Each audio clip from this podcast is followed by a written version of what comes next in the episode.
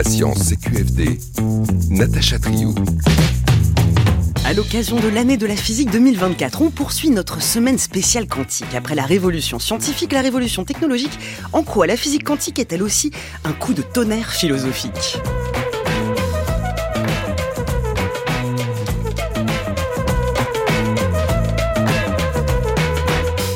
D'un siècle, s'est produite une révolution conceptuelle. Les particules quantiques ne se comportent pas comme des objets macroscopiques visibles. Avec leurs résultats contre-intuitifs, les pères fondateurs de la physique quantique ont tout de suite perçu les problèmes philosophiques qu'elle soulevait. Aujourd'hui encore, elle continue de malmener notre perception classique du réel et de questionner notre façon de percevoir la réalité.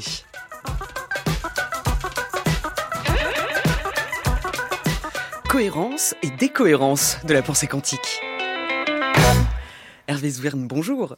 Bonjour. Vous êtes ancien directeur de recherche au CNRS, physicien et épistémologue à l'IHPST et actuellement chercheur associé au Centre de mathématiques de l'École normale supérieure Paris-Saclay. Nous sommes en ligne également avec Alexei Greenbaum. Bonjour. Bonjour. Vous êtes philosophe de, de, la physique, directeur de recherche au laboratoire L'Arcim, au CEA Saclay. Vous êtes également l'auteur de Mécanique des étreintes, intrication quantique, paru en 2014 chez Encre Marine. Merci à vous d'avoir accepté notre invitation et merci à vous d'être là au rendez-vous devant votre poste et non pas derrière, en direct ou à toute heure en podcast sur l'appli Radio France. Vous pouvez aussi nous suivre sur X, anciennement Twitter, pour notre live tweet qui commence tout de suite. C'est sur notre fil à Science CQFD. Alors comment les sciences influent-elles sur notre perception du monde et du réel? Quelles sont les caractéristiques de la physique classique mise à mal par la physique quantique? Qu'est-ce que le fameux problème de la mesure et quelles en sont ces différentes interprétations? On est ensemble jusqu'à 17h pour répondre à toutes ces questions. Mais pour commencer, expliquer la mécanique quantique est très compliqué. C'est ce qu'affirme notre archive du jour. Nous sommes en 1963. Quand on fait de la, mécanique classique, de la mécanique de l'espace, ça se comprend très bien. Il n'y a pas de difficulté, c'est à notre dimension. Quand on s'occupe de l'atome, ça va à peu près. Les molécules, les chimistes peuvent montrer des machins qui ressemblent à des molécules. Mais quand on arrive au noyau, ça devient impossible à imaginer. Il faut des concepts nouveaux.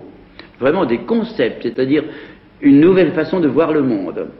Un point n'est pas un point, n'est pas localisé. On ne peut pas dire un électron est à tel endroit, à telle vitesse. C'est plus possible. Ça n'a plus de sens maintenant. Alors c'est toute la mécanique quantique. Alors ça, ça va bien pour l'atome, ça va bien pour le noyau. Est-ce que ça va pour les particules fondamentales? On n'en est pas sûr. Est-ce que ça ira plus loin? Il faudra peut-être de nouveaux concepts. Et ça, c'est très hermétique, c'est très difficile à expliquer. Rien que la mécanique quantique, les concepts de la mécanique quantique sont ce qu'il y a de plus difficile à expliquer aux élèves de l'école polytechnique qui pourtant absorbe admirablement bien la relativité d'Einstein, hein, qui est plus ancienne. Mais après ça, s'il y a d'autres concepts pour expliquer des choses plus lointaines, ça c'est ça, c'est un des gros problèmes. Et je sais que ce problème préoccupe beaucoup Oppenheimer, c'est le problème de la non-communicabilité. On communique très peu, très difficilement. La science, dans sa partie très profonde, est presque incommunicable. Oh, tout, c'est pas facile, vous savez, il faut que les gens fassent un effort aussi. Hein. Oui, mais on va tout faire pour rendre ça plus clair, nous aussi. La voix de Louis Le Prince Ringuet, spécialiste de physique nucléaire dans l'émission Visa pour l'avenir en 1963. Hervé Svern, ce que dit cette archive, c'est que le monde de l'infinitésimal nécessite une nouvelle façon de voir le monde C'est vrai, c'est ça qui est absolument fascinant avec la mécanique quantique, c'est qu'elle a un impact scientifique et rigoureux sur la manière qu'on a de penser le monde. Alors bien évidemment, les philosophes depuis les Grecs, depuis l'Antiquité, sont, sont posés énormément de questions sur le monde et ont apporté énormément de réponses variées.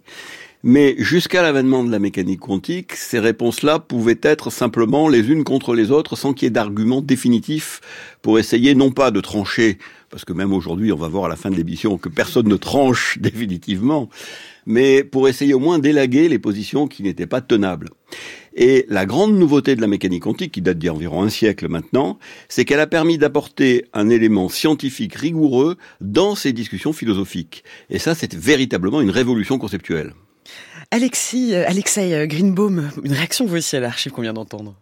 Oui, vous savez, ce qui est, ce qui est curieux, c'est que la mécanique quantique, finalement, nous dit, ah, elle a certains points de vue qui sont très naïfs, qu'on ne peut pas tenir au vu des découvertes scientifiques de la physique quantique. On ne peut pas être réaliste de manière classique comme avant, mais elle ne nous dit pas quel est le bon remplacement de ces points de, vue obsolètes. Alors, elle ne nous donne pas une seule interprétation, une seule réponse à la question de savoir comment le monde est-il du point de vue de la mécanique quantique? Et c'est là que s'ouvre tout le grand débat. Mais vous savez, à la fin des années 20, en 1927, et puis dans les années qui ont suivi, euh, beaucoup de physiciens n'étaient pas contents. Euh, Lorenz et d'autres disaient, mais les valeurs observables ne sont plus des nombres réels, ce sont des matrices. Mais, mais quelle horreur On veut, quand on mesure, mesurer un nombre, comme on le fait dans le monde classique. Et c'est de là, finalement, que vient le problème de la mesure, parce que la mécanique quantique fournit des nombres toujours avec une certaine probabilité, euh, des phénomènes très étranges qu'on ne rencontre pas en mécanique classique. Mais ce point de vue-là, cette controverse des vieux comme Lorenz contre les jeunes à l'époque comme Bohr ou Heisenberg, aujourd'hui, elle, pour moi, elle est aussi un peu dépassée. On a compris qu'il y a d'autres manières, d'autres façons de poser cette question, de regarder la, ligne de, de, clivage entre classique et quantique, non pas comme on l'a fait en 1927, mais comme on peut le faire aujourd'hui en 2024. On va voir justement tout au long de cette émission les différents jalons historiques et conceptuels. Mais pour bien comprendre tout ça, euh, ce qu'il faut replacer également, Hervé Zwirn, c'est que bon, la révolution quantique, c'est une révolution dans la façon de penser les réels. Et pour recontextualiser ça, la physique classique, c'est aussi une perception très confortable du réel. Alors, je dirais, le mot confortable convient, mais il provient en réalité d'une habitude euh, que nous avons, que notre cerveau a pris de manière naturelle, parce que nous évoluons dans un monde macroscopique qui répond à la mécanique classique, et dans ce monde macroscopique, l'intuition que nous avons forgée depuis, euh, depuis que l'homme existe et puis les enfants devenant adultes, est une intuition qui nous donne une impression de réalisme au sens suivant, je vais décrire de manière brève ce qu'est le réalisme confortable, comme vous dites, dans lequel la mécanique classique nous, nous place. La première chose qui nous semble intuitivement évidente à toutes et à tous, c'est le fait que euh, la réalité qui est autour de nous existe indépendamment de nous. Le monde est là. Nous sommes dedans, mais le monde est là, et si nous n'étions pas là, le monde serait le même. Nous ne changeons rien au monde. La deuxième chose, c'est que nous avons l'impression en tout cas que le monde non seulement est là, mais qu'il est compréhensible. En gros, euh, nous ne sommes pas perdus quand nous regardons autour de nous dans la rue, nous savons nous diriger, nous savons orienter notre vie quotidienne, et donc il y a une notion de compréhension. Et le troisième point qui est important et qui là est plus récent, même s'il date quand même du début de la science moderne, c'est-à-dire qu'on peut faire remonter ça euh, à la science mathématique de Galilée, Newton, etc., donc ça remonte quand même à quelques siècles, mais c'est relativement récent dans l'histoire de l'humanité, c'est que cette réalité qui nous entoure peut être décrite par les mathématiques et par la science. Et cet ensemble de trois positions, le fait qu'il y ait une réalité qui existe indépendamment de nous, le fait qu'elle soit compréhensible, et le fait que la science nous permette de la décrire et de la comprendre, c'est ce qu'on appelle le réalisme scientifique, qui est en fait la position intuitive que euh, tout le monde aujourd'hui euh, euh, pense être la bonne la physique, euh, pour la physique classique, les, choses se passent donc sans que notre perception des phénomènes modifie ces mêmes phénomènes. Et vous avez d'ailleurs euh, une allégorie que, j'aime bien, Hervé Zwin, on a celle du cinéma. Oui, euh, lorsque vous êtes au cinéma, vous êtes assis confortablement dans votre fauteuil, vous avez un écran que vous regardez, et bien évidemment, vous êtes témoin de la scène qui se déroule devant vous, mais vous ne pouvez pas intervenir sur la scène elle-même. Il y a d'ailleurs une, vieille blague un peu, un peu, un peu stupide euh, que qu'on raconte de la personne qui, au bout de la dixième fois, se dit quand même qu'il va pouvoir aider le cow-boy qui est tombé dix fois de son cheval à cette fois-ci à ne pas tomber et le cow-boy retombe parce qu'on ne peut pas intervenir dans un film pour modifier le film. Et ça, c'est la conception de la mécanique classique. Nous sommes des témoins nous ne sommes pas des acteurs. Et ce que va changer la mécanique quantique, mais on va y venir progressivement, c'est qu'il semblerait que l'observateur, que la personne qui fait des expériences n'est plus un simple témoin de ce qu'il observe, mais agit pour créer le phénomène que lui-même observe. Alors justement, les grandes étapes euh, qui ont euh, les grandes étapes du développement de la physique quantique qui ont changé la perception des objets, Alexei euh, Greenbaum, on peut on peut parler justement hein, de, ces étapes-là avec bon, il y a la quantification, l'indétermination et l'aspect probabiliste. On peut commencer justement sur avec la quantification la continuité des, phénomènes physiques, c'était quelque chose de très important. Depuis un siècle, la mécanique quantique a connu deux grandes époques. On parle de la première révolution et plus tard de la deuxième révolution quantique.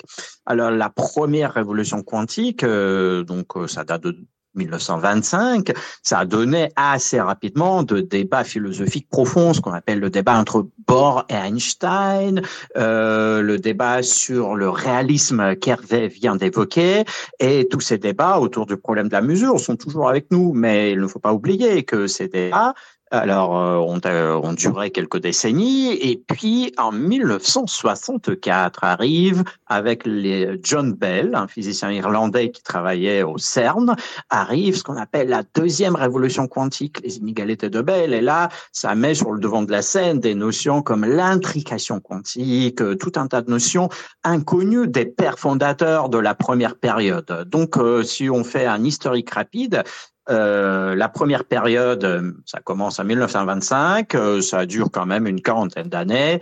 Des grands débats sur la compatibilité entre la relativité, la mécanique quantique, le point de vue réaliste est-il tenable? Est-ce qu'il y a des paramètres qui décriraient le monde quand même d'une manière réaliste malgré tout ce caractère probabiliste de la mécanique quantique, toutes ces grandes questions qui sont débattues à la fin des années 20, des années 30, etc., etc. Et puis la deuxième révolution quantique, la, composition, comment un système se décompose-t-il en deux parties, euh, y a-t-il des règles de composition non classiques, qu'est-ce que tout cela veut dire, c'est le concept d'intrication.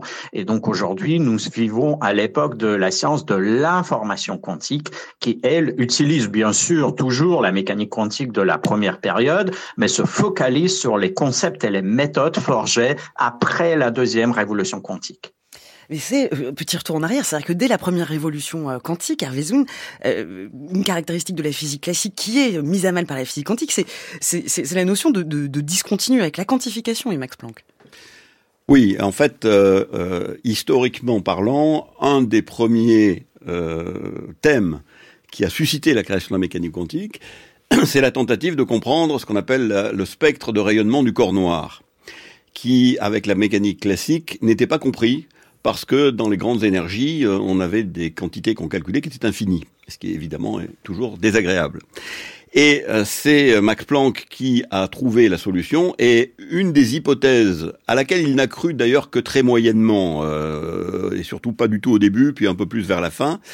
son hypothèse c'est que l'énergie n'est pas continue mais l'énergie se comporte de manière quantifiée, c'est-à-dire qu'il y a des quantas d'énergie qui sont échangés. Et on ne peut pas échanger de quantité en énergie plus petite que ces quantas d'énergie, qui sont la quantité minimale euh, qui a un sens.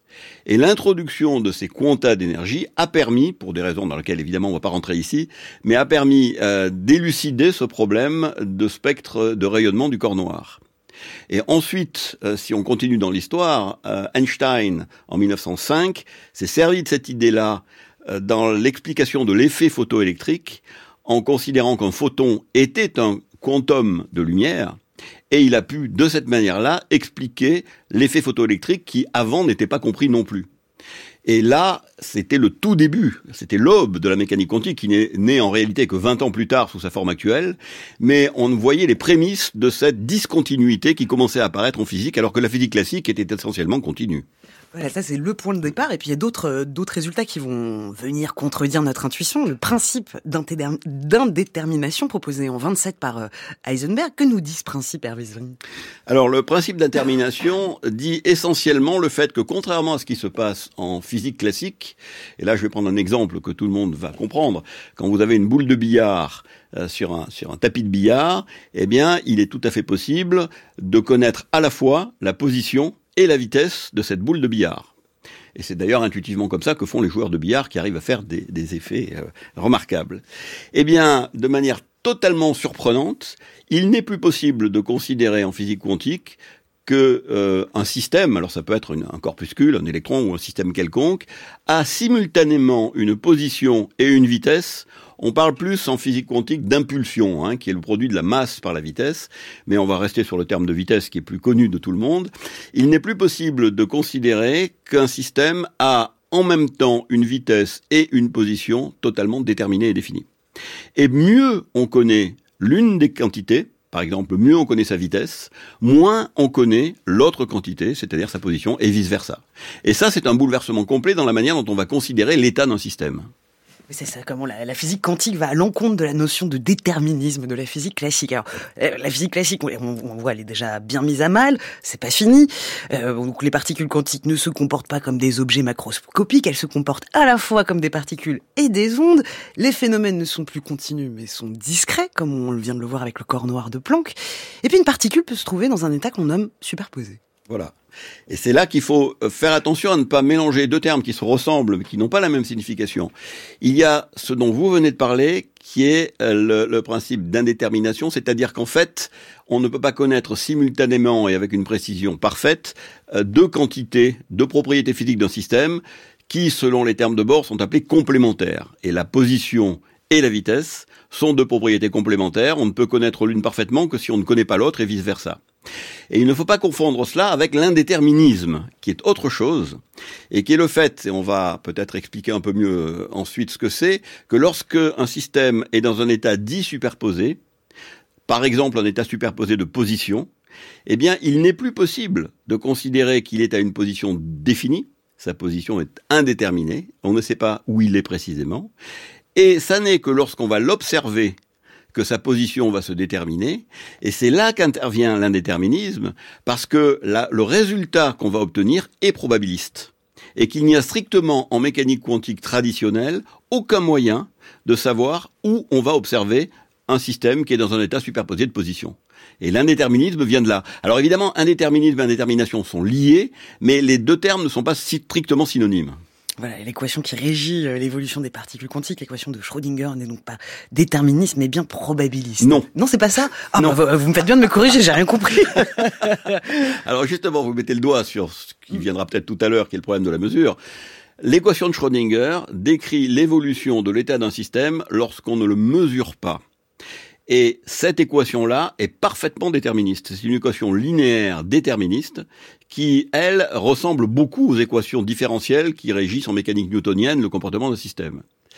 Et la difficulté, alors je vais tout de suite expliquer en deux mots, puis on y reviendra sans doute après ce que c'est, euh, du problème de la mesure, c'est qu'il existe deux principes d'évolution en mécanique quantique. Le premier, c'est l'équation de Schrödinger que vous venez de mentionner, qui est parfaitement déterministe, mais qui ne s'applique que lorsqu'on ne mesure pas l'état du système. Et un deuxième qu'on applique, qu'on appelle le principe de réduction du paquet d'ondes, qui se substitue à l'équation de Schrödinger dès lors qu'on fait une mesure sur le système. Et c'est ce principe de réduction du paquet d'ondes qui, lui, est probabiliste. Alors, cette nouvelle physique fonctionne mathématiquement. On l'a vu dans l'émission d'hier, les applications, les innovations technologiques continuent de se multiplier, mais il y a tout de même un caillou dans la chaussure. Comment faire pour se représenter ces objets qui dépassent notre intuition? Restez avec nous.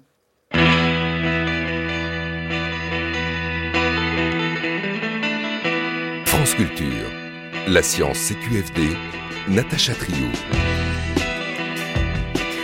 En direct sur France Culture, quelles sont les implications philosophiques de la physique quantique? C'est la question que nous posons à nos deux invités du jour, Hervé Zwirn et Alexei Grimbaum. Nous venons de voir comment la physique quantique a mis à mal de nombreuses caractéristiques de la physique classique. Dès 1927, euh, euh, Alexei Grimbaum, oh, alors que la physique quantique formelle vient tout juste d'apparaître, on commence déjà à se soucier de son interprétation. Alors, pour quelle raison l'interprétation est-elle une nécessité? Alors, euh, c'est la raison que euh, vient d'évoquer à la fin il existe deux évolutions de manière dont un système quantique euh, change dans le temps, évolue dans le temps. D'un côté, euh, cette équation déterministe, l'équation de Schrödinger, qui ne pose pas énormément de problèmes. Et puis, euh, un deuxième principe, mais d'où est-ce qu'il vient? Pourquoi y en a-t-il deux? Pourquoi cette réduction du paquet d'ondes? En plus, elle est probabiliste, donc elle n'est pas du tout déterministe, comme le premier principe. Et tout cela nous donne ce qu'on appelle le problème de la mesure quantique. Quand on fait une mesure, une option euh, d'un état quantique, d'un système quantique, ah, c'est cette mesure, euh, cette réduction du paquet d'ondes probabiliste qui advient. Alors, qu'est-ce que cela veut dire? Est-ce que cela veut dire que, hum, en réalité, euh, cette particule n'est pas pas du tout comme une particule classique. Est-ce qu'il ça veut dire euh, certains euh, assez rapidement dans les années 40, Everett a dit ah ben non, ce deuxième principe, la réduction du paquet d'ondes n'a pas lieu d'être. C'est que notre monde se divise en plusieurs. D'autres comme Bohr avaient dit à partir des années 20 encore de la fin des années 20, ils nous ont dit non non non non non, pas du tout. C'est que la physique ne décrit pas comment le monde est, mais ce que nous pouvons dire dans, utilisant les concepts de notre langue à propos du monde. Donc, vous voyez, la physique, ce sont des descriptions théoriques euh, de ces systèmes et donc ça passe toujours par une épistémologie, une description au sein de théorie. Bohr avait dit, nous avons besoin de concepts classiques comme position ou vitesse, même s'ils n'ont pas vraiment le même sens en mécanique quantique. Mais pourquoi? Bah Parce que nous ne savons parler que avec ces concepts-là, nous ne savons pas parler autrement. Et donc, euh, tous les grands débats euh, de cette première époque, euh, qui n'ont pas mené à une solution unique, qui n'ont pas vraiment permis d'avancer philosophiquement, mais qui ont quand même éliminé tout un tas de conceptions classiques devenues intenable avec les, avancées de la mécanique quantique. Cela étant dit, et je l'ai déjà dit, je le répète, après 1964, la situation va encore une fois évoluer. En tout cas, le problème de la mesure, c'est le nœud central, la cristallisation des premiers problèmes philosophiques. C'est le début des grands débats qu'il y a eu entre ce qu'on appelle les pères fondateurs. Les pères fondateurs, c'est ceux qui ont inventé la mécanique quantique et que tous les physiciens révèrent, que sont Bohr, Heisenberg, Pauli, Dirac, Einstein, qui a joué un rôle important, bien qu'il ne soit pas euh, directement concerné par le formalisme de la mécanique quantique au début. Il a joué un rôle fondamental dans les réflexions autour de la mécanique quantique. Euh, la mécanique quantique dérangeait beaucoup Einstein. Euh, il pensait que c'était une théorie inachevée, incomplète, parce que ses conséquences euh, philosophiques étranges, dont on a déjà parlé, choquaient son réalisme. Einstein était un réaliste et il aurait aimé que la physique quantique ressemble d'une certaine manière à la physique classique, mais on n'y arrivait pas. Et donc le problème de la mesure a été au cœur même des débats euh, dans les, chez les pères fondateurs. Et d'une certaine manière, c'est assez simple à comprendre. Comme euh, on l'a dit tout à l'heure, il y a deux principes d'évolution pour décrire comment va évoluer dans le temps un système physique en mécanique quantique. L'équation de Schrödinger, si vous ne regardez pas le système, si vous ne faites pas de mesure en fait sur le système, eh bien vous donne une évolution qui ressemble beaucoup à une évolution classique. C'est une équation différentielle, linéaire, déterministe. Tout cela, jusque-là, tout va bien. Mais vous avez un, deuxième principe qui dit que lorsque vous observez un système, lorsque vous faites une mesure dessus, vous devez utiliser le principe de réduction du paquet d'ondes, qui est probabiliste. Et pourquoi on a deux principes? Tout simplement parce que l'équation de Schrödinger ne vous donne pas le résultat que vous observez. C'est-à-dire que si vous n'avez pas le principe de réduction du paquet d'ondes, eh bien, lorsque vous faites une mesure, vous allez trouver un résultat précis, et l'équation de Schrödinger est incapable de vous prédire ce résultat précis. Elle ne peut pas le faire les états superposés restent superposés, et on a besoin d'un principe différent pour expliquer qu'un état superposé, par exemple avec deux positions différentes, va, lorsqu'il est observé, donner lieu à un résultat qui est une seule des deux positions. Bien. Ça ne serait pas vraiment gênant. Pourquoi ne pas avoir deux principes quand on a deux situations différentes? Après tout, et beaucoup d'étudiants en mécanique quantique disent mais on comprend pas le problème de la mesure. Euh, il y a deux principes, mais il y en a un qu'on applique dans un cas quand on fait pas de mesure, et l'autre qu'on applique dans un autre cas quand on fait une mesure. Où est le problème? Eh bien, le problème, c'est qu'en mécanique quantique, on n'a pas de possibilité de définir rigoureusement, dans le formalisme tel qu'il est, ce qu'est une mesure. Et donc, même si, bien entendu, tous les physiciens dans les laboratoires savent parfaitement quand ils font une mesure, parce qu'ils savent ce qu'ils font, mais définir ce qu'est une mesure précisément à l'intérieur même des mathématiques de la mécanique quantique, c'est une tâche qui s'est révélée impossible. D'où la difficulté. C'est ça, euh, Alexis euh, Greenbaum, c'est que dans la pratique en laboratoire, les, les, expérimentateurs se posent pas ces questions. Ils font une mesure quand ils en font une. Dans la pratique, le problème de la mesure ne se pose pas. Mais si on cherche à rendre compte de pourquoi il y a une description différente de l'évolution d'une particule, si quelqu'un en prend conscience, alors là, on a des questionnements. Pardon Oui, euh, ça c'est un questionnement des années 30. Ce qu'il faut euh, aujourd'hui dire, c'est que quand nous sommes en 2024, euh, nous, comme Hervé vient de l'évoquer, euh, la question même de savoir si les termes comme mesure et observateur ont un sens se pose euh, sous, un angle différent, pas du tout comme dans les années 30. Aujourd'hui, euh, moi je pense que le problème de la mesure, même s'il n'a pas de solution, est justement mal posé. C'est pas un vrai problème parce qu'il y a d'autres manières de regarder le formalisme de la mécanique quantique. Il faut se poser la question de savoir ce que c'est qu'un observateur. Lui, qui fait la mesure. Mais, mais, mais qu'est-ce que c'est que cet observateur? Euh, Le point de vue des années 30, euh, les gens qui disaient à l'époque ça doit être une personne consciente, eh ben, il est complètement dépassé. Euh, ça peut être un observateur, un, ordinateur, par exemple, doté d'une mémoire, doté de mémoire. Alors, mais euh, est-ce que ça peut être un photon? Est-ce qu'un photon peut observer un autre photon? Est-ce qu'un électron peut observer un autre électron? S'il peut stocker une information? Cette conception d'observateur nous convient ou pas. Euh, les débats des années 30 euh, sur le rôle de la conscience, euh, pour moi, sont totalement dépassés aujourd'hui grâce à l'information, grâce à l'approche informationnelle qui, elle, se développe à partir de la fin des années 40, euh, grâce à, aux participants actifs au débat philosophique comme Everett, euh, comme d'ailleurs Brillouin en France, et puis euh, plus loin tout un tas d'autres. Mais avec aujourd'hui la science de l'information quantique, nous, nous pouvons aller beaucoup plus loin euh, pour non pas résoudre, mais dissoudre le problème de la mesure. Donc je pense que ces débats historiques euh, des années 30 sont très intéressants euh, comme un artefact historique, mais on ne peut pas y trouver de solution. On n'a jamais trouvé de solution depuis un siècle. C'est parce que les questions avaient été posées d'une manière qui ne nous aide pas. Il faut les poser différemment. En tout cas, historiquement, on voit que l'interprétation, comme on vient de le dire, de la physique quantique, ça a été très débattu par les pères fondateurs de la physique quantique dans les années 20-30. Il y a tout de même une interprétation qui fait l'unanimité euh, pendant longtemps. Hein, c'est l'interprétation de Copenhague, Hervé alors l'interprétation de Copenhague, qui a été euh, principalement énoncée par Bohr et Heisenberg, bien que les écrits de Bohr et Heisenberg ne soient pas totalement cohérents entre eux, et que même quand on lit les écrits de Bohr, euh, quelquefois, ça n'est pas très clair, et d'une fois sur l'autre, on n'est pas sûr d'avoir totalement compris ce, qu'il dit, parce que sa position était assez subtile. Mais cette interprétation-là, d'une certaine manière, a occulté le débat pendant des dizaines d'années. Euh, au début de la mécanique quantique, cette, cette réflexion-là était menée par les physiciens actifs du moment.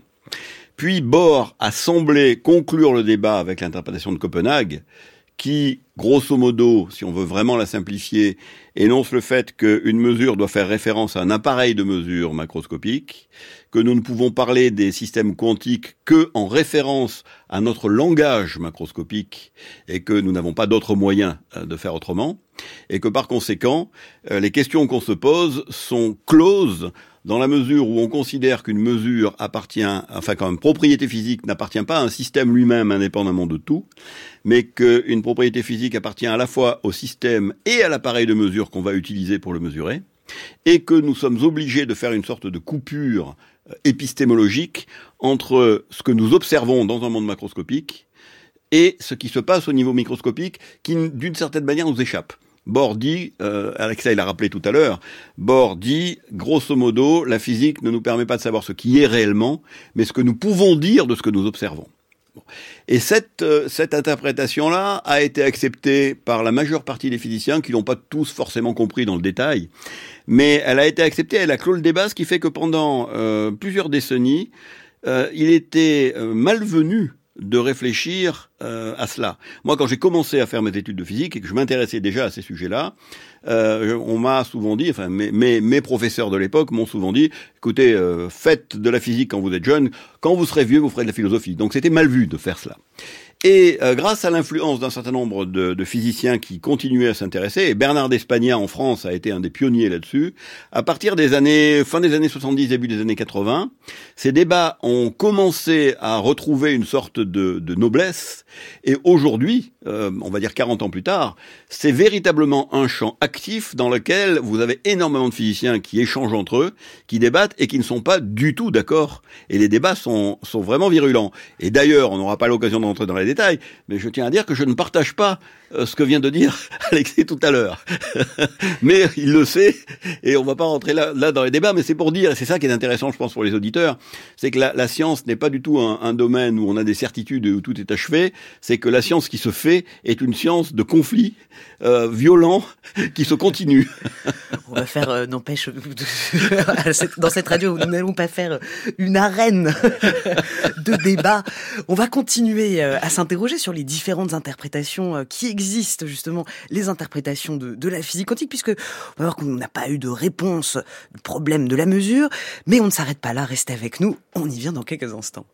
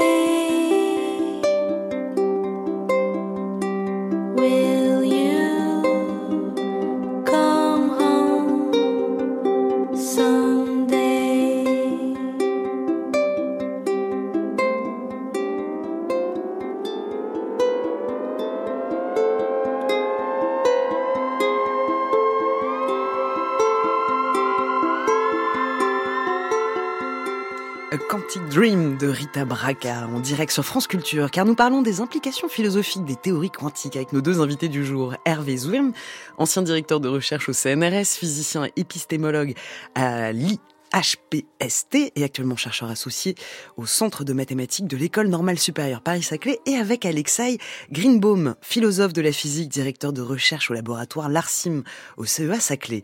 On vient de faire un retour historique sur les problèmes philosophiques liés aux théories quantiques, notamment sur le problème de la mesure.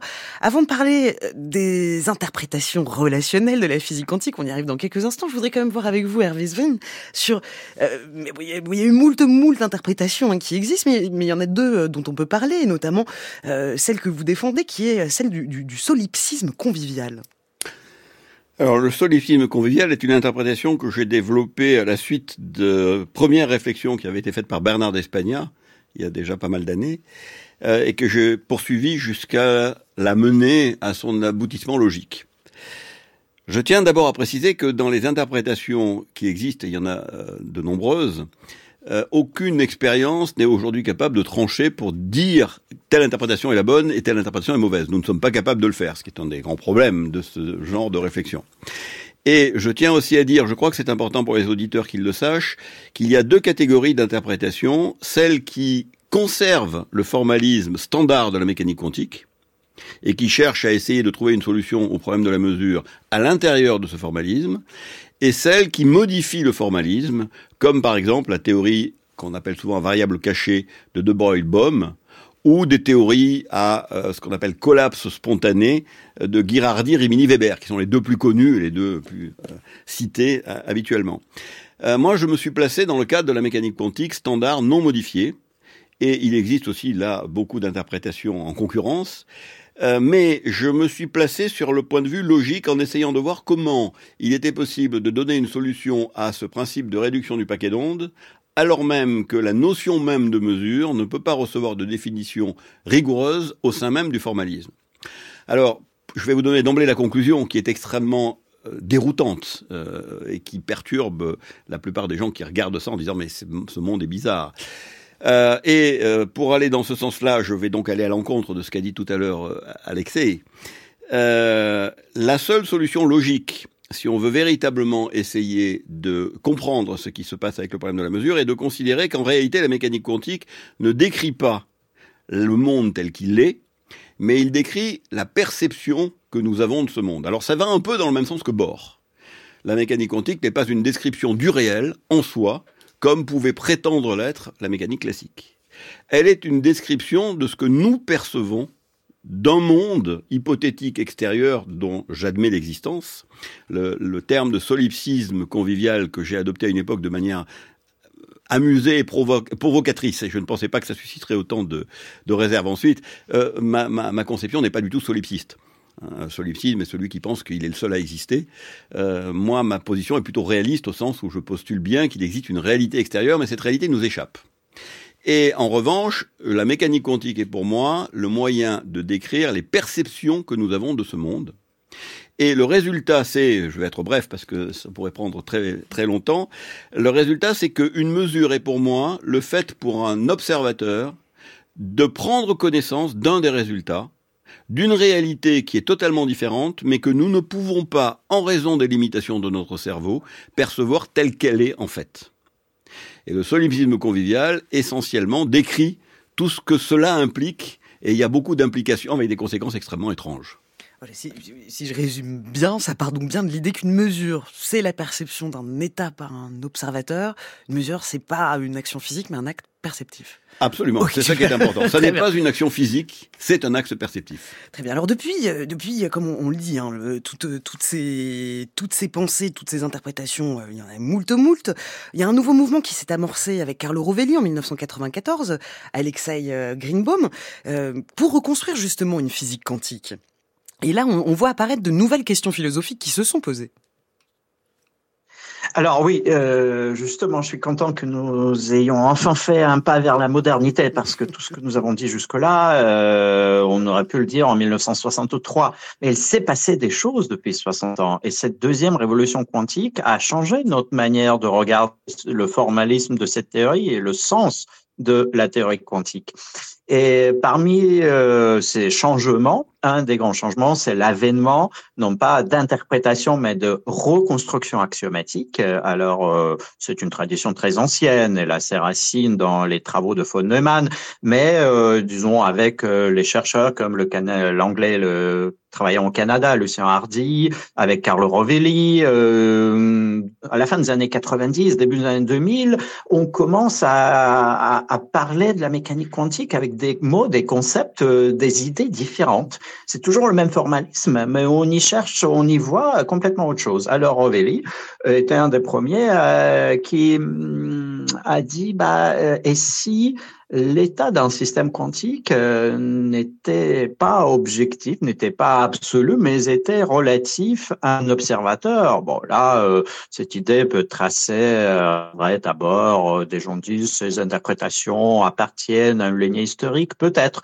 mais cela donnait lieu à 30 ans de débat aujourd'hui dans ce qu'on appelle les interprétations relationnelles, et ça peut aller très loin. Regardez, il y a une dizaine d'années, on a fait une expérience euh, appelée l'ami de Wigner, on va sans doute en parler un peu en détail, mais cette expérience nous a permis de concevoir euh, l'idée que les faits décrits par la mécanique quantique, c'est-à-dire le fait d'observer que la vitesse soit égale à telle valeur, la vitesse est égale à ceci ou la position est égale à cela, ces faits eux-mêmes soient relatifs à un observateur si un autre observateur regarde, eh ben, il ne va pas retrouver le même fait. Euh, c'est assez étrange parce que cela nous interroge sur la possibilité de généraliser ce relativisme à l'effet, à toute la vie qui nous entoure. Et eh ben justement non. Justement, ça n'est qu'une interprétation relationnelle de la mécanique quantique, mais qui interroge profondément pas seulement la réalité du monde, comme cela a été fait dans les années 30, mais l'idée d'observateur. Le concept même d'observateur, un état quantique, un état d'un système est relatif à un autre système qui l'observe.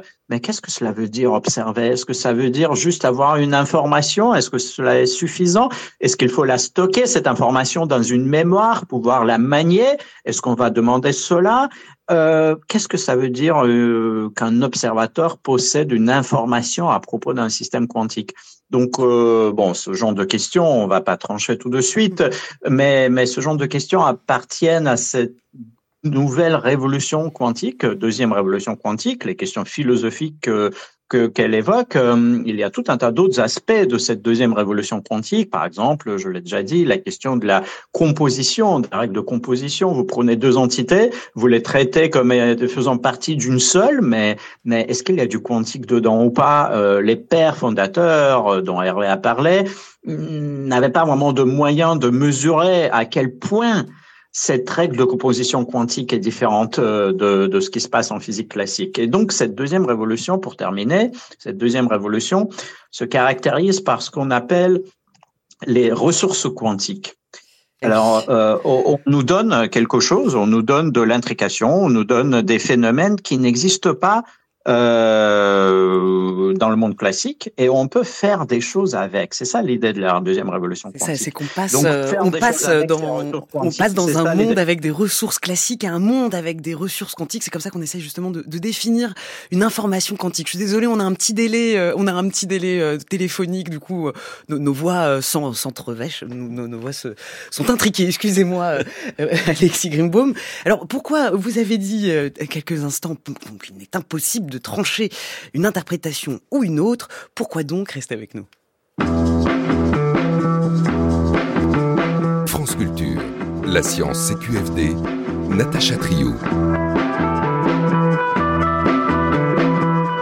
Direct sur France Culture avec Hervé Zwin et Alexis Grimbaum, nous parlons des implications philosophiques de la révolution quantique, de la première et de la seconde. On a vu que le phénomène de réduction du paquet d'ondes induit diverses interprétations sur la nature de la réalité en fonction de la place de l'observateur. On continue d'approfondir cette question avec vous, Céline Lausanne. Bonjour. Bonjour, Natacha. Vous avez rencontré une directrice de recherche qui travaille au Majulab de l'Université de Singapour, qui est à l'origine d'une interprétation philosophique différente, réaliste et écologique. Et oui, s'agit d'Alexia Ofev, qui est spécialisée dans l'énergétique quantique et qui promeut une approche réaliste de la mécacu, nommée CSM pour Context System Modality. Cette approche, co-développée avec Philippe Granger, repose sur une objectivité contextuelle en considérant le système global, c'est-à-dire l'objet mesuré, l'observateur qui opère la mesure, mais aussi le contexte, autrement dit l'environnement et le dispositif associé.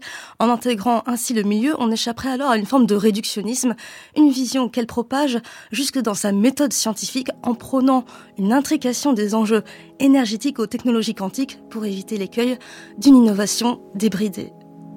Ça fait quelques années que euh, avec Philippe Grangier, euh, Naïla Farouki et Mathias Vandenbosch, on tombe d'accord sur euh, une façon de comprendre la mécanique quantique qui est basée sur ce qu'on appelle l'objectivité contextuelle. Contexte, système, modalité, qui est contradictoire avec le réductionnisme. Donc je m'explique. Le réductionnisme, c'est cette idée qu'en physique, on va pouvoir décrire les phénomènes physiques comme étant euh, dus à l'interaction d'un ensemble de particules identiques élémentaire et que euh, les niveaux de réalité auxquels on a accès, les niveaux macroscopiques, c'est juste un moyen âge de ce qui se passe aux couches euh, microscopiques.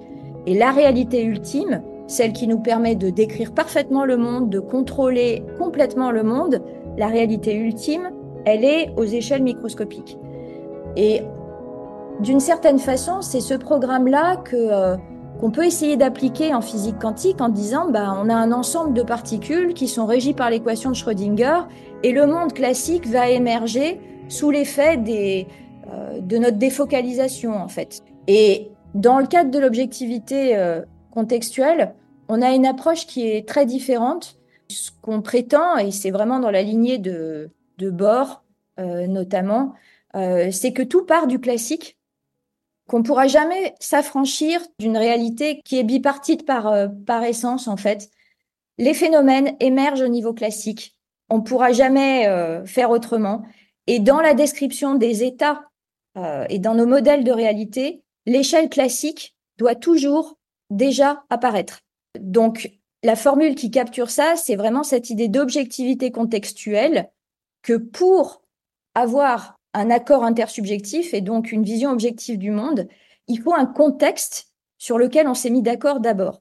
C'est le contexte expérimental, c'est toute la machinerie qui va nous permettre de creuser dans le monde classique des poches de quantique où la mécanique quantique pourra être en action. Et en fait, ce qui est intéressant, c'est que vous considérez non plus le système seul, l'objet, l'observateur, mais le contexte qui est labellisé à ce système avec tout, l'ensemble des paramètres et c'est très pragmatique quand on considère une mesure avec euh, les équipements, le dispositif, un polarisateur, un capteur, etc. On parle de ça en fait. Exactement. Et la beauté de l'affaire, ce qui nous permet finalement de, de nous affranchir de euh, tous les paradoxes euh, où on dit ah pour réduire le paquet d'ondes, il va nous falloir la conscience d'une souris, etc.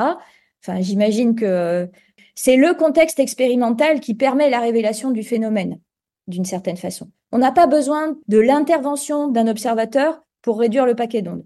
Par contre, il nous faut ce contexte expérimental, effectivement, ou ce contexte classique, parce qu'on n'a pas besoin non plus de dire il y a un expérimentateur qui a fabriqué un contexte pour que euh, le phénomène soit révélé. Ça peut être n'importe quel objet macroscopique sur lequel le système quantique va venir imprimer sa, marque. Et cette notion du contexte, finalement, elle se retrouve euh, elle conditionne vraiment euh, la démarche que vous suivez euh, avec euh, QEI que vous avez initié et coordonné depuis là où vous êtes dans ce laboratoire à, Singapour et qui dépasse les frontières de ce que je comprends. Oui, c'est une initiative internationale et on est on est plusieurs cofondateurs. Et donc, ce qu'on fait depuis quelques années et ce qu'on a fait avec des, des, des, collaborateurs dans des versions de plus en plus étendues, c'est finalement se poser la question de ben, là, on a un plan quantique qui est en train de financer, bah, notamment en France, beaucoup le, calcul quantique, euh, le, développement d'ordinateurs quantiques, est-ce qu'il ne serait pas pertinent d'ajouter dans les développements une étude énergétique dès le départ euh, du coût de ces machines? Et moi, très honnêtement, ce qui m'a motivé au départ, c'est plus le fait que, de par ma ligne de recherche, je savais le réservoir d'expertise qui existe dans la communauté de l'énergétique quantique et de la thermodynamique quantique. Et je voyais cette communauté qui est capable de se mettre en marche pour calculer, optimiser des coûts en ressources pour les technologies quantiques. Cette communauté, elle n'était pas associée encore au développement euh, des technologies quantiques. Donc, le but du jeu, ça a été vraiment de, de connecter les communautés en démontrant que c'était pertinent de commencer à faire des études maintenant sur cet aspect de la technologie. Euh, en, fait, il y a un lien direct dans ma tête, et j'espère euh, les gens qui voudront travailler ça euh, avec nous, entre CSM et la QEI. Et l'apport de CSM, c'est que ça, ça inclut le contexte classique dans la définition même de la réalité. Et la QEI, c'est ce qui permet d'évaluer des coûts énergétiques en tenant compte du contexte expérimental dont on a besoin pour créer des régions du monde où la mécanique quantique va être en action. Donc typiquement, l'intérieur d'un cryostat où, on va isoler un processeur quantique. Le quantique coûte cher. Faire émerger du quantique coûte cher. Et donc, c'est ce qu'on voit en action avec, euh, avec la QEI et c'est ce qu'on veut modéliser et optimiser.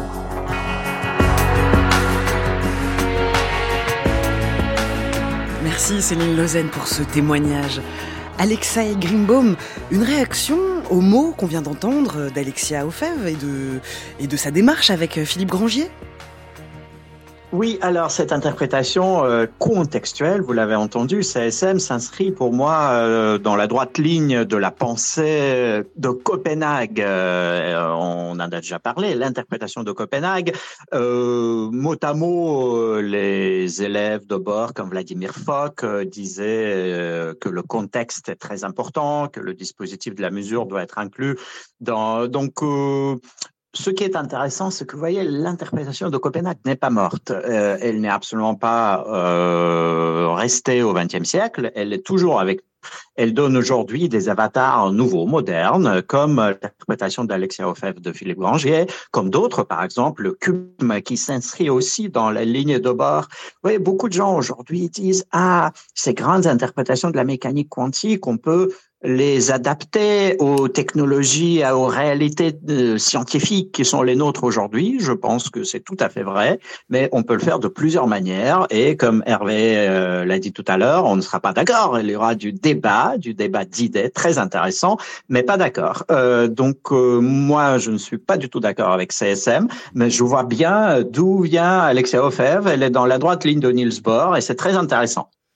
Alors toutes ces interprétations, euh, bon comme je disais tout à l'heure, on ne peut pas être exhaustif, mais toutes ces, interprétations, comment on fait pour pour trancher, pour euh, pour faire le tri euh, Elles sont toutes autant cohérentes les unes que les autres, mais mais comment comment y voir clair dans tout ça, Hervé Zwern c'est la difficulté principale, qui est un peu frustrante, parce que c'est vrai que quand on a des débats d'idées aussi animés et aussi intéressants, on aurait envie, à un moment donné, on est après tout des physiciens, c'est-à-dire des gens qui sont habitués à faire des expériences pour trancher. C'est euh, la notion de science empirique.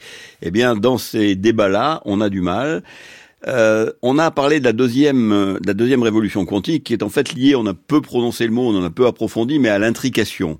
L'intrication, c'est quand deux particules euh, se sont, euh, ont interagi l'une avec l'autre, et que même si elles sont séparées, d'une certaine manière, on doit considérer euh, qu'elles forment un seul objet, et une action sur l'une semble avoir une action instantanée sur l'autre, c'est ce qu'on appelle la non-localité.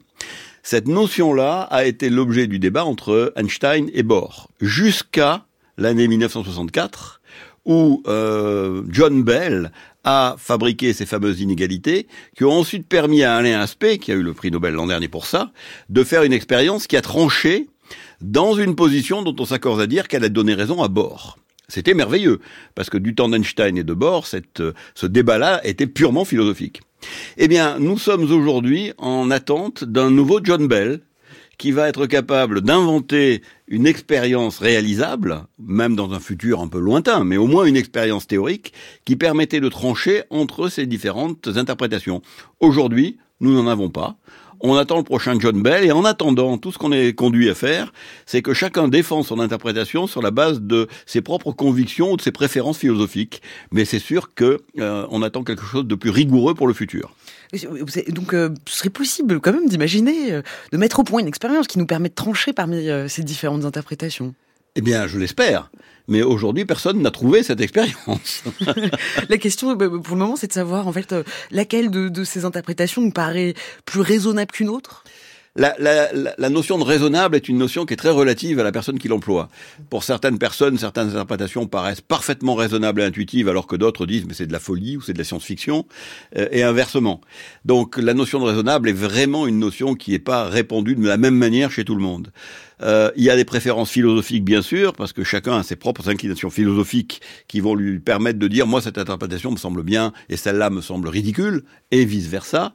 Mais aujourd'hui, une interprétation euh, qui serait éliminée par une expérience, euh, qui serait suffisante pour l'éliminer, malheureusement, ça n'existait pas. Alors, il y a une, quand même une énorme difficulté. C'est que ces interprétations-là sont des interprétations de la manière de comprendre ce que nous dit la mécanique quantique, mais aucune de ces interprétations ne donne de résultats expérimentaux différents. Or, pour que nous puissions, euh, nous puissions être capables de dire cette interprétation-là est rejetée, il faudrait qu'elle fasse une prévision expérimentale qui ne soit pas vérifiée quand on fait l'expérience. Et aujourd'hui, quand vous prenez toutes les interprétations qui sont en présence, enfin en grand nombre d'entre elles, en tout cas les, les principales, eh bien, on a énormément de mal à voir la différence de prévision empirique qu'elles font. Et c'est là toute la difficulté du problème. Et on a entendu euh, tout au long de cette heure euh, comment l'interprétation de la physique quantique est un vrai sujet de débat euh, actuellement. dans quelques instants, on change complètement de sujet avec la chronique avec science, mais je voulais absolument remercier nos auditrices et nos auditeurs d'avoir joué le jeu avec nous sur Twitter, d'avoir tenté de résumer l'intrication en seulement 280 caractères, bravo, et puis d'avoir aussi joué le jeu de la poésie quantique. Je cite, quelle que soit la contrainte qui nous fera sortir de notre si doux nuage, sache que ni le temps ni la distance ne nous feront perdre de dans notre univers, à jamais nous serons intriqués. Chapeau et bravo à Fibani. Il est temps de retrouver Pierre Robert et sa chronique avec science. Faut-il, euh, qui nous parle d'ailleurs de l'origine euh, de, de nos langues européennes.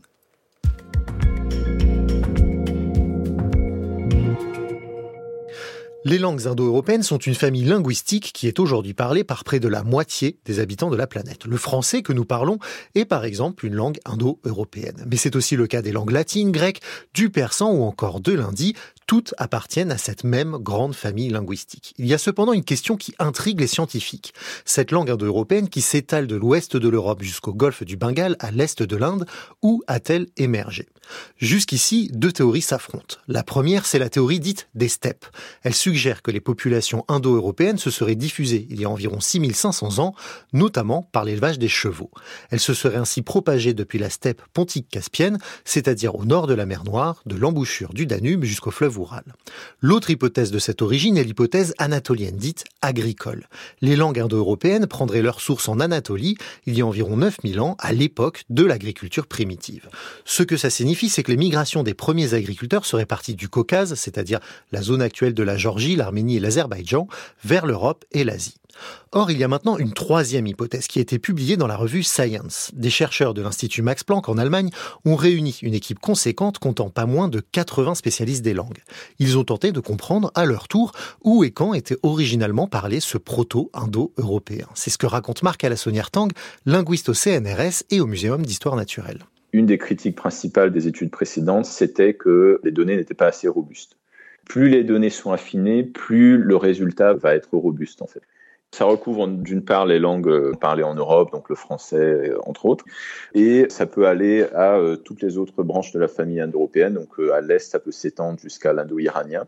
Et une des particularités de cette étude, c'est aussi qu'ils ont inclus plus de langues anciennes. Si par exemple entre deux langues, on utilise très souvent le, un mot similaire pour représenter les mêmes concepts, ces deux langues vont être plus proches que si deux langues utilisent des mots totalement différents pour les mêmes concepts. Un exemple, je pense, c'est on peut prendre le mot table. Donc si dans certaines langues, on va dire table avec des formes un peu similaires comme table, table, etc., ces langues vont être plus proches que si dans une langue, le mot table va être prononcé bourde, par exemple. On voit que la, forme est assez différente. On utilise cette similarité en fait pour euh, ensuite nourrir le modèle qui va euh, dire voilà du coup probablement ces deux langues-ci étaient euh, similaires il y a combien d'années avant et ensuite est remonté, remonté jusqu'au proto-indo-européen. Les chercheurs ont donc constitué un nouvel ensemble de données de vocabulaire à partir de 161 langues indo-européennes, dont 52 langues anciennes. C'est un des plus gros ensembles de données réalisés à ce jour sur ce sujet. Ce corpus a permis d'établir une nouvelle chronologie de migration de ces langues. Les deux hypothèses précédentes se rejoindraient, comme l'explique Marc Alassonière-Tang. Ce qui est nouveau dans cette étude, à part les données, c'est le fait que ça propose une troisième hypothèse, c'est-à-dire que les deux hypothèses précédentes ont raison. C'est quelque chose qu'on trouve assez souvent en fait, parce que c'est assez rare de dire voilà, c'est absolument euh, A et pas B. Et euh, dans ce cas-ci, les résultats de l'étude indiquent un âge à peu près de 8000 ans avant le présent pour les langues indo-européennes. Donc si on regarde les dates, ça soutient l'hypothèse d'Anatolie. Par contre, les résultats montrent aussi que les populations s'étaient déjà dispersées à peu près 7000 ans avant le présent. Et c'est là que ça peut soutenir aussi l'hypothèse des steppes, parce que ces résultats n'excluent pas la possibilité justement que l'origine des populations serait au sud du Caucase, et ensuite il y a eu une branche qui se soit étendue vers le nord, vers la steppe, et ensuite on aurait eu un mouvement des steppes et de l'Anatolie vers euh, où sont les populations indo-européennes aujourd'hui. C'est un peu comme ça que ça combine les deux. Selon cette hypothèse hybride, le foyer initial de la famille des langues indo-européennes partirait donc bien du sud du Caucase et se serait par la suite séparé en plusieurs branches migratoires vers les steppes. Pour compléter leurs données, les scientifiques ont également fait appel à la phylogénétique. En substance, ils ont utilisé des données d'ADN anciens pour confirmer les mouvements de migration vers le nord de l'Europe centrale depuis les steppes. Cette étude pourrait donc bien représenter une percée significative dans la compréhension des origines des langues indo-européennes. Si les chercheurs n'ont pas encore convaincu tous les tenants des différentes thèses, ils ont à minima le mérite de présenter un modèle plausible qui combine les découvertes à la fois archéologiques, anthropologiques et génétiques. Merci Pierre pour votre chronique et merci à vous pour votre écoute.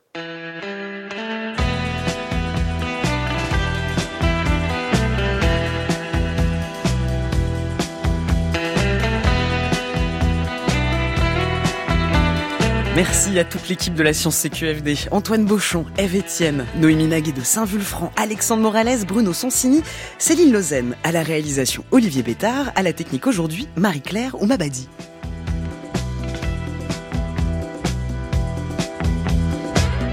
Vous pouvez nous écouter partout à toute heure en podcast sur le site franceculture.fr ou sur l'appli Radio France, nous suivre sur Twitter, CQFD. C'était ce qu'il fallait démontrer à ce jour. Le langage est une machinerie complexe. Le neurologue Laurent Cohen nous embarque dans une nouvelle saison de la collection de podcasts originaux Votre cerveau. Faites vos propres expériences sonores en jouant avec lui. Euh, madame, est-ce que vous pouvez me donner la main, s'il vous plaît? La main? Qu'est-ce que c'est? Votre cerveau saison 5, réalisé par Louise André sur franceculture.fr et l'appli Radio France.